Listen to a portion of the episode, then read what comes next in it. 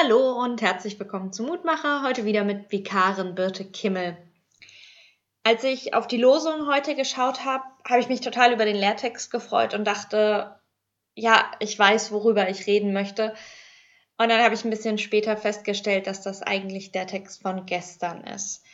Also verzeihen Sie mir, wenn Sie den Lehrtext gestern schon mal gehört haben, aber ich sage bestimmt eh was ganz anderes dazu. Der Lehrtext steht im Johannesevangelium Kapitel 8, Vers 32. Ihr werdet Wahrheit erkennen und die Wahrheit wird euch frei machen. Und als ich das gehört habe, musste ich sofort ans Fegefeuer denken, diese katholische Vorhölle, in der man von seinen Sünden befreit wird, bevor man in den Himmel kommt. Ein Studienkollege von mir hat mir das mal so erklärt, wie sein Professor sich das vorstellt. Das Fegefeuer ist dann, dann nur so ein Bruchteil einer Sekunde, in der alle Sünden für alle sichtbar werden.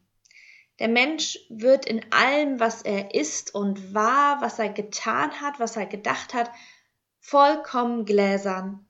Alle um einen herum sehen, was man getan hat, wo man gesündigt hat und wo man gefehlt hat. Und dieses Sichtbarwerden, das ist der Schmerz und das Feuer des Fegefeuers.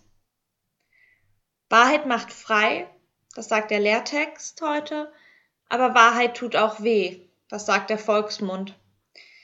Vielleicht ist das ja auch genau das Geheimnis dahinter, warum wir uns immer wieder in der Sünde verstricken, weil die Wahrheit weh tut und umgekehrt, warum wir das heilsame Retten Gottes brauchen, weil wir nur in der Wahrheit frei werden können. So bisschen wie ein Pflaster, das man abreißen muss. Es tut weh, aber danach wird es trotzdem besser. Ich bete. Quelle der Wahrheit, großer Gott, du siehst, wie wir sind. Du siehst, was wir vor uns selbst verstecken und was wir vor anderen verstecken. Du siehst, wie wir uns verstricken und weißt, dass uns deine Wahrheit allein davon befreien kann. Wir bitten dich, sende uns deine Wahrheit, mach uns frei, befreie uns aus der Sünde, die uns von unseren Mitmenschen entfernt und die uns von dir trennt. Lass uns das Licht deiner Wahrheit in unserem Leben spüren.